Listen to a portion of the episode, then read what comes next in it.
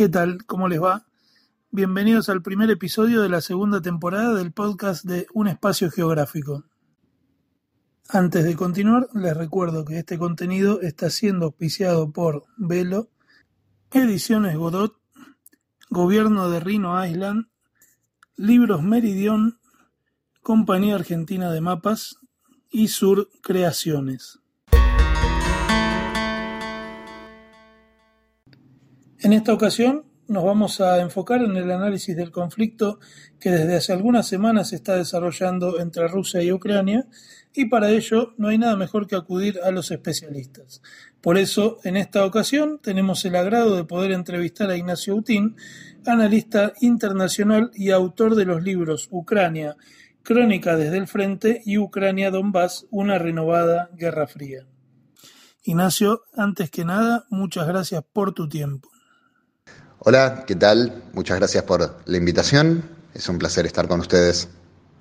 Bueno, creo que eh, la, primera pregunta que quiero hacerte es breve, pero es a la vez compleja. ¿Cuál o cuáles son los disparadores del conflicto y por qué ahora ocurre este conflicto?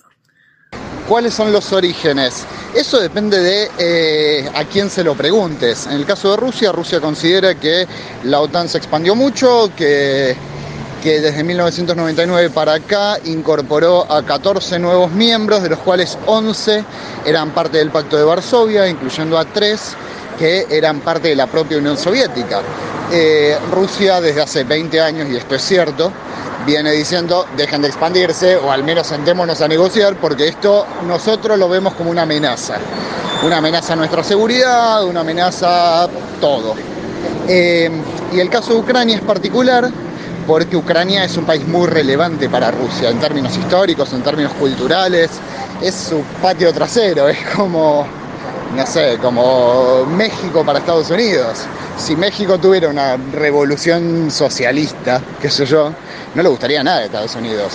De la misma forma que no le gustó nada la revolución cubana porque, bueno, Cuba está al lado y no le gustó nada que eh, Cuba tuviera misiles soviéticos.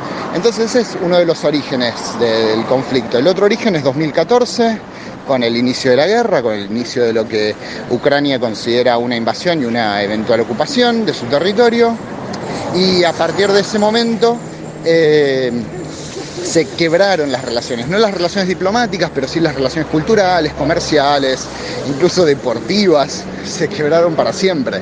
Y, Ucrania cambió su constitución en 2019 para incluir como mandato constitucional el intentar incorporarse tanto a la OTAN como a la Unión Europea. Entonces ese es el otro punto de quiebre, el cambio de la constitución. Eh, ese es uno de hecho de los, es uno de los reclamos de Rusia que Ucrania cambie su constitución. Yo diría que esos son los, los dos orígenes. Eh, ¿Por qué ahora? Uf, hay un montón de factores de por qué ahora. Porque Angela Merkel no está más en el poder y Merkel tenía muy buena relación con, con Putin, se entendían muy bien. Porque en ese momento Rusia presidía el Consejo de Seguridad de Naciones Unidas, porque eh, Putin ve a Biden como un presidente muy débil, porque la retirada de Estados Unidos de Afganistán fue caótica y fue pésima. Entonces hay, hay muchos factores, hay muchos. Yo creo que también hay un punto importante que es el, eh, las protestas que siguieron a la última elección presidencial en Bielorrusia, que, dejaron a un Lukashenko muy, muy cuestionado a nivel internacional, un tipo que, que tenía todo el apoyo, que tenía todo el poder, de pronto, viste, se ve cercado.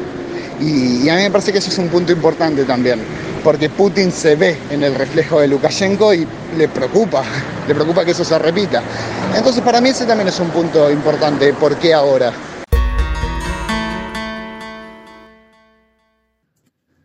Ahora, para el público en general, el desarrollo de la ofensiva rusa contra Ucrania se contempla como un hecho sorpresivo, aislado e injustificado. Sin embargo, la realidad es muy diferente y con múltiples aristas para considerar al momento del análisis. En base a esto, surge una pregunta que a mí se me hace inevitable. En términos generales, ¿qué antecedentes históricos recientes nosotros podemos destacar en la relación entre ambos países que puedan tomarse como la semilla del actual conflicto? Bueno, la segunda, medio que te la respondí en la primera. Los, antecedentes tienen que ver con los reclamos rusos que vienen de hace 20 años, con dejen de expandirse, porque para nosotros es una amenaza, y especialmente no se metan con Ucrania, porque Ucrania es particularmente importante. Ucrania y Bielorrusia son dos países muy importantes para la historia y para la cultura rusa, y para el orgullo nacional ruso sobre todo, que es muy importante. Rusia es un país hiper orgulloso, te diría como comparable con Israel, comparable con Estados Unidos, esos países que son tienen una narrativa de orgullo nacional muy, muy fuerte, que Alemania, por ejemplo, no la tiene. Y te diría que, bueno, qué sé yo, capaz que Argentina tampoco la tiene. Somos mucho más eh, cuestionadores. Eh, pero lo, que te mencionaba antes, la guerra a partir de 2014, el quiebre en ese momento, la relectura histórica que siguió a 2014, que tiene que ver con mirar cada vez peor a los rusos y a la Unión Soviética, la proscripción de, partidos, de los tres partidos comunistas, la destrucción de monumentos a Lenin, todo eso fue parte del proceso que se inició en 2014, el proceso de descomunización que, implicó, por ejemplo, el derribo de monumentos a Lenin, fue de 2015 a 2017 y es un aspecto muy importante. Derivado de lo anterior, eh, podríamos destacar una región que resulta clave en el análisis y que vos abordaste y también recorriste eh, en tus libros, que es la región del Donbass.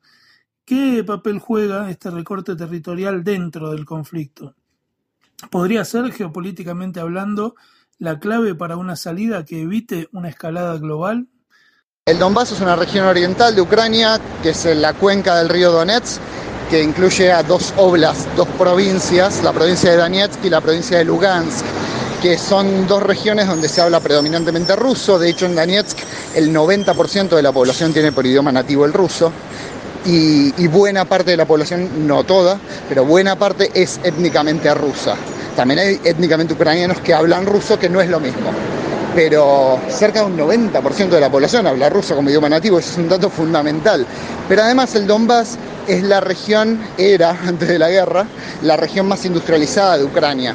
Tanto es así que según Petro Poroshenko, el presidente de Ucrania, hasta 2019, perder el Donbass le significó a Ucrania perder eh, algo así como el 25% de su Producto Bruto, que es muchísimo para apenas dos provincias de 24. Es un porcentaje muy alto. Eh, yo no sé si la clave está ahí. Yo lo que veo es muy difícil reincorporar al Donbass a Ucrania porque, porque bueno, los acuerdos de Minsk implicaban justamente eso incorporar, reincorporar al Donbass a Ucrania, pero con una autonomía especial. Ucrania es un país unitario, no es un país federal como es Argentina. Eso significa que las provincias no son autónomas, no pueden elegir su propio gobierno, tener sus propias leyes, su propia constitución, su propio presupuesto, salvo Crimea. Crimea es una república autónoma, pero es el único caso. Eh, y cuando se quisieron eh, implementar los acuerdos de Minsk, hubo tantas protestas que nunca se implementaron. Entonces yo no veo la posibilidad de que el Donbass se reincorpore a Ucrania. Veo mucho más probable que queden de facto como zonas grises, como, como pasa con Osetia del Sur o Abjasia o Nagorno-Karabaj o qué sé yo, la misma Transnistria. Es algo que se repite una y otra vez en este tipo de conflictos. Eh, si es una moneda de cambio para terminar esto, a mí no me parece, porque Ucrania no lo va a ceder, como no va a ceder Crimea, y, si lo cediera, al presidente lo matan. El presidente aparece colgado en el medio de Kiev, en el medio de Maidán. Otra pregunta que, yo quiero hacerte es, eh, muchas veces el análisis de un conflicto se limita a las variables tradicionales en donde las disputas por los recursos llevan la delantera. Sin embargo, en este conflicto, ¿podemos decir que existen otras dimensiones como la religión, la cultura, las identidades nacionales o subnacionales cuyo peso específico las vuelve influyentes en la escalada de violencia y el posterior desarrollo de las acciones? Sí, yo creo que los factores identitarios son importantes, pero de ninguna forma explican la guerra. De hecho, hasta 2014 nunca hubo intentos secesionistas ni nada parecido. Entonces sí había diferencias, pero se dirimían en, elecciones, no más que eso. Nunca hubo intentos de independencia, nunca hubo intentos de guerra, nunca hubo nada parecido. al menos no que tuviera apoyo eh, relevante. Entonces, eh, yo tiendo a quitarle importancia, relevancia a las cuestiones identitarias. Creo que son un factor importante, pero no determinan el conflicto de ninguna forma. Creo que el, conflicto está determinado por el, choque de intereses de, Rusia y de Occidente. Porque, a ver, la guerra empieza a partir de que el presidente Viktor Yanukovych decide no firmar un acuerdo político comercial con la Unión Europea, que era mutuamente excluyente con otro acuerdo que ya tenía Ucrania con su principal socio comercial, con Rusia. Entonces, este, esta disputa entre estos dos acuerdos marca muy a las claras cómo, es el choque de intereses. Y por eso se está hablando tanto de Mearsheimer en las últimas semanas, porque el tipo, que es muy realista, extremadamente realista, en este caso tuvo toda la razón. Es un choque de intereses. Y los dos, digamos, Rusia, Ucrania barra eh, Occidente, eh, de alguna forma potenciaron las diferencias étnicas porque les sirve a su narrativa. Rusia sobre todo, Rusia salió a decir una y otra vez que los, los ucranianos quieren salir a matar rusos y, le sirve, eso le sirve a Ucrania, qué sé yo. Eh, perdón, eso le sirve a Rusia, le sirve para, para mantener su narrativa, le sirve para explotar sus intereses, pero al, final de cuentas lo único importante son los intereses nacionales. Y a Rusia nunca le importó si Ucrania era o no una democracia, lo único que le importó a Rusia era que se respetaran sus intereses, que se mantuviera la base naval de Sebastopol, que, que el ruso fuera idioma cooficial en Ucrania, que, los rusos, los étnicamente rusos, fueran respetados y me está faltando uno, ah, y los intereses económicos, que, que se preservara la relación comercial con, con, Ucrania, que insisto, hasta 2014 Rusia era su principal socio comercial. Y al día de hoy que se desplomaron las relaciones comerciales entre Rusia y Ucrania, que Ucrania empezó a comerciar cada vez más con la Unión Europea, porque finalmente se firmó ese acuerdo político comercial con la Unión Europea, al día de hoy el comercio con la Unión Europea no llegó a compensar las pérdidas por la caída de, las relaciones con, con Rusia. Entonces da una pauta de que Yanukovych tenía razón. Al final Yanukovych tenía razón, podemos bardearlo un montón, pero tenía razón en ese punto. En base a todo lo anterior, tengo que hacerte una pregunta tangencial al tema que nos atañe. Eh, porque en un escenario que lleva ya varias décadas caracterizado por el desarrollo de nuevas guerras, nosotros tenemos hoy un conflicto bélico, si es que se podría decir así, eh, bajo el formato tradicional. Me encantó la última, la quinta pregunta, porque es, es una muy, muy buena pregunta por qué en, un escenario de guerras, eh, de las nuevas guerras de las que hablaba Mari Caldor, o, de las guerras 3.0, estas guerras con actores subnacionales y qué sé yo, estas guerras a las que estamos tan acostumbrados, que son más internas, internacionalizadas que otra cosa, ¿por qué vemos un conflicto así? Que hacía mucho que no había, salvo Armenia-Azerbaiyán, que es un caso particular porque era un conflicto congelado, entonces no es, no es algo nuevo. Esto es muy raro, es muy raro. Eh, ¿Por qué se da? Yo creo que porque es, de alguna forma un conflicto congelado, de la misma forma que, lo eran Armenia y Azerbaiyán, que, no es una guerra nueva la que hubo en 2020, sino que fue la continuación de una guerra. Creo que en este caso pasa lo mismo, porque por un lado es la continuación de una guerra que se inició en 2014, que en ese momento sí era interna, internacionalizada, porque, porque Rusia no participó abiertamente en la guerra del Donbass a partir de 2014, pero sí mandó, mandó tropas, mandó armas, mandó guita, bajó directivas. Eh, eh, siempre se habla de que los, los, separatistas eran títeres de, Rusia, y es bastante cierto. Eh, pero por otro lado digo que es la continuación de un conflicto congelado, porque esto viene desde, desde el final de la Guerra Fría, porque todas las, todas las demandas que tiene Rusia respecto a la expansión de la OTAN vienen de los 90. No es algo de ahora, no es algo nuevo. No es que, no sé, que, apareció Al Qaeda o que apareció ISIS o algo parecido. No es algo nuevo, es algo que viene hace rato. Pero te, doy la derecha, tenés toda la razón, es algo eh, bastante inédito, es algo muy poco frecuente que dos estados se enfrenten tan abiertamente, es algo, eh, es más de guerra clausewitziana que de otra cosa.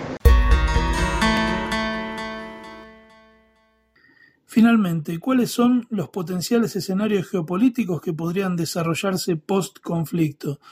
Nosotros podríamos afirmar, o aún eh, es muy temprano, que China termina fortaleciendo su posición a nivel global sin siquiera involucrarse de lleno en este conflicto. Yo creo que sí, yo creo que es una posibilidad muy concreta que, China se beneficie, porque a partir de, ahora, si Rusia sigue aislándose cada vez más, no va a tener muchas más alternativas que China y se va a volver muy dependiente de China. Y obviamente a China le sirve tener un país que dependa tanto, tanto, tanto del mercado chino.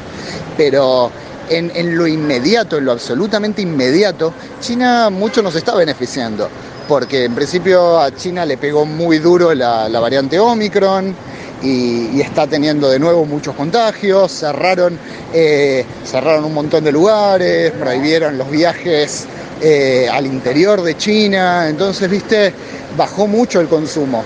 Eh, quiero ver qué pasa si, si las sanciones contra Rusia también van contra China. Si, si, alguien decide que el apoyo de, supuesto apoyo de China a Rusia significa apoyo a la guerra, entonces corresponden también las sanciones. No sé, por ahora no ha pasado, pero qué sé yo. Eh, yo creo que estamos, estamos en una situación bastante delicada porque todavía nadie terminó de mover las fichas, salvo Rusia que empezó a mover las fichas y Ucrania que está, bueno, hasta el culo. Eh, más allá de eso, los demás mucho, mucho no hicieron. Ok, impusieron sanciones, fantástico, buenísimo, maravilloso y las sanciones pueden joder mucho a la economía, a la economía rusa, y pueden joder mucho a ciertos personajes de Rusia, pero no están cambiando el escenario. Eh, entonces yo creo que estamos en una situación de mucha incertidumbre porque no sabemos cómo va a terminar reaccionando China del todo. Todos estamos apostando a que China va a apoyar a Rusia, al menos en términos económicos, y que se va a volver, que Rusia se va a volver más dependiente de China. Pero eso es adivinar porque, porque hay que ver hasta qué punto le conviene a China algo así, apoyar tanto a Rusia, al menos en términos económicos, en términos comerciales. Yo no estoy tan seguro. Lo que sí veo es que todo esto va a marcar por unas cuantas décadas las relaciones entre eh, la Unión Europea, Rusia, China y la OTAN, y especialmente Estados Unidos, claro. Eso es lo que estoy viendo en este momento.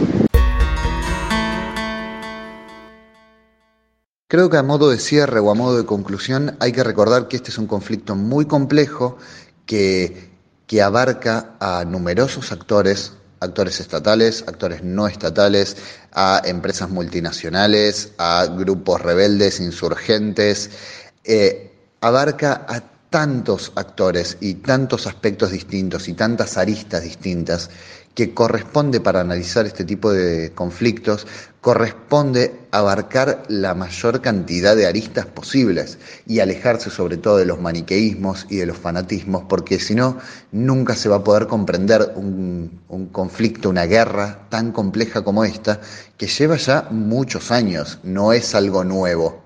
Eso es lo que corresponde, tratar de analizar la mayor cantidad de aspectos posibles y siempre alejados del fanatismo, del maniqueísmo y de los prejuicios. Perfecto, Ignacio, muy claro, la verdad que muy claro. Eh, y bueno, nada, nada más que, agradecerte nuevamente por tu tiempo y por tu claridad al momento de, de, abordar toda esta temática. Así que muchas gracias en nombre mío y en nombre de todos los oyentes de un espacio geográfico. Bien, así cerramos el primer episodio de la segunda temporada. Como siempre, les invitamos a seguirnos en nuestras redes, a suscribirse, a compartir nuestros contenidos. Nos estamos escuchando en el próximo episodio. Muchas gracias.